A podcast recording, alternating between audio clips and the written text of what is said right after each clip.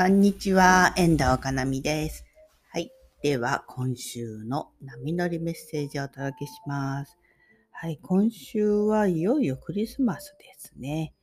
えー、もうそろそろお仕事が今週いっぱいなんて方もね、いらっしゃるかもしれないですね。はい。まあ、ちょっとそろそろ最後の仕上げをしてゆっくりお休みになんと思ってるかもしれないんですが、結構今週はね、あの、なんか大きな切り替えポイントがありますので、お話ししときますね。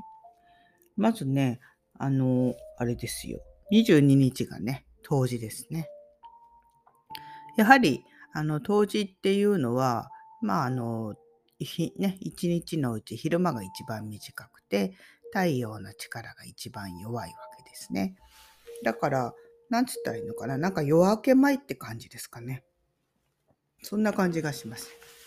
太陽の光が一番弱くて、一番まあ、あの、いわゆる陰の状態なんですね。太陽はすごくね、パワーが強い、ね、パワフルな陽の状態なんですけど、一番太陽の力が強いってことは、一番陰なんですね。だから一番ちょっとこう、下にね、いるようなところ。そこから、まあ、太陽が再生して、今度どんどんどんどん太陽の力が強くなるっていうね、そういう風な日が冬至なんですね。だからすごく大きな切り替えのポイントですし、まあ、昔から冬至はね、来年の運勢を占うのに適した日となってますので、ぜひ皆さんもね、この日、まあ、あのタロットカードとかオラクルカードとかね、それで、まあ来年のね、私の運勢みたいな感じで、どうぞお持ちの方はね、なさってみるとすごくいいと思いますよ。まあ、それに合わせて、まあ、来年の計画、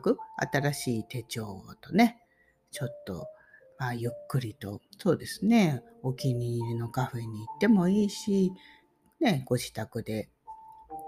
ご自分の好きなね、美味しいスイーツとか買ってね、自分へのご褒美をちょっと買ってきて、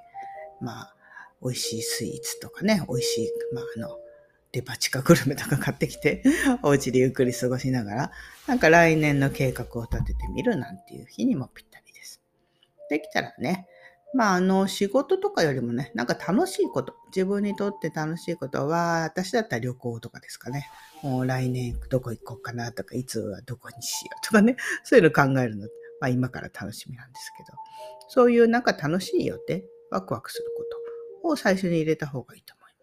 そういう予定入れてね、うん、その方が楽しいじゃないですか、手帳見たときね。そういう風な当時はね、ぜひね、えー、大事なね、切り替えの時ですので、なんか、計画してみるといいんじゃないかなと思います。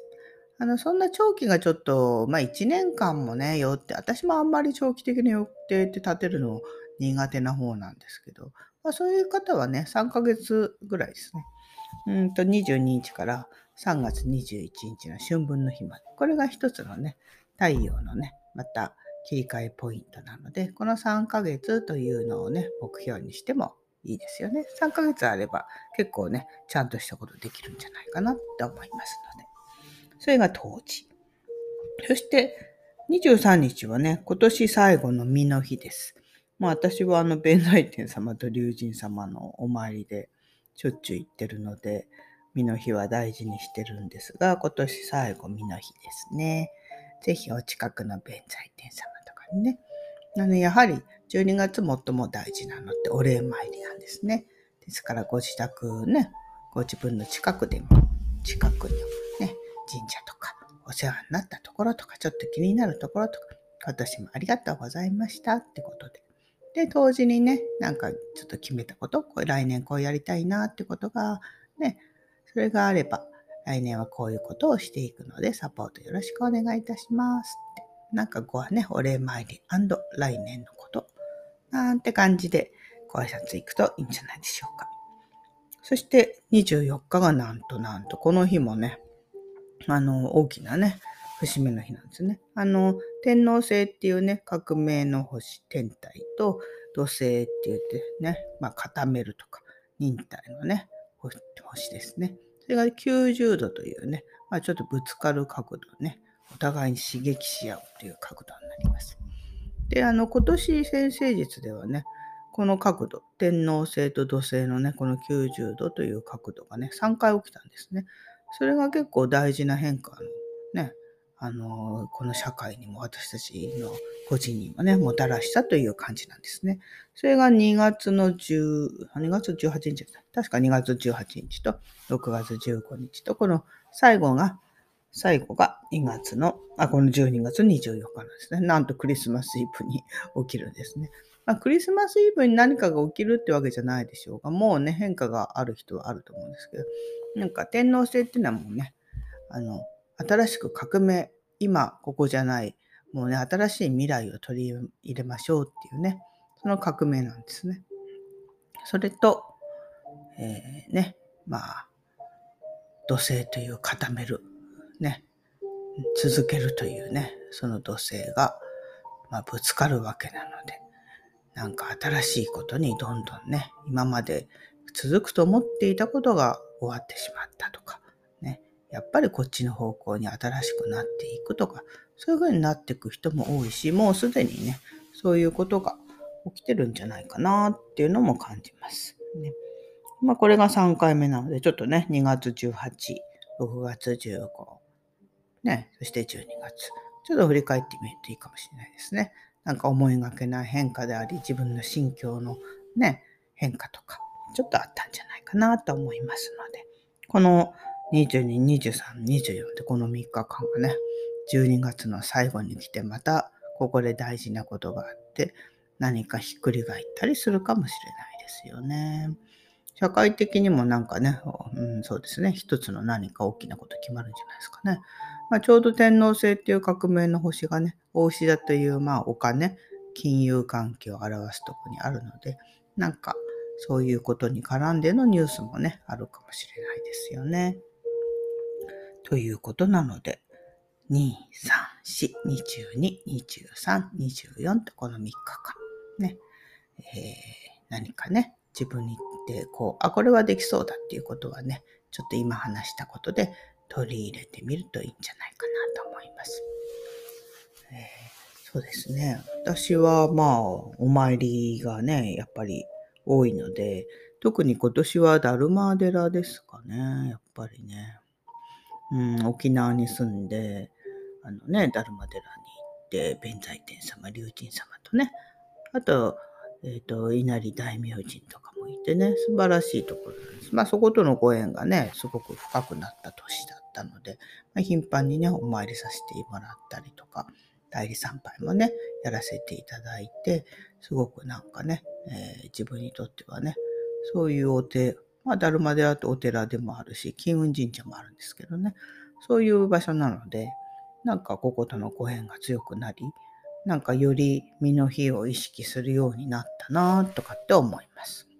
やっぱりね、まあこれもご縁なんですよね。なんかそういうご縁のある神社が、まあ沖縄に来てね、まあ沖縄はちょっと、まあ本島とかとかなりちょっと違うところが多いので、神社とか歌木とかね、そういうところのお参りをね、よくするんですけど、まあそういうふうな、ちょっといつもと違う神様とのご縁が沖縄に来て深まっていったなってすごくね、思います。で、まあ私は今年、それでまたね、うんと、25日から伊勢の方行くんですけどね、伊勢行って、まあ、年末のね、毎年恒例なんで12月は伊勢でお礼参りをして、それで、ね、京都にも寄って、それからまあ横浜の自宅に帰るかなっていうね、ちょっと欲張りな、年末自分のご褒美も含めて、ちょっと欲張りな旅行プラス帰省というね、まあ、そういう予定を立てています。はい。なので、ね、12月、もうね、今年も終わりですけれども、ね、どうでしょうか。締めくくりにね、どんなことをする、しましょうか。ね、何か自分に楽しいことをね、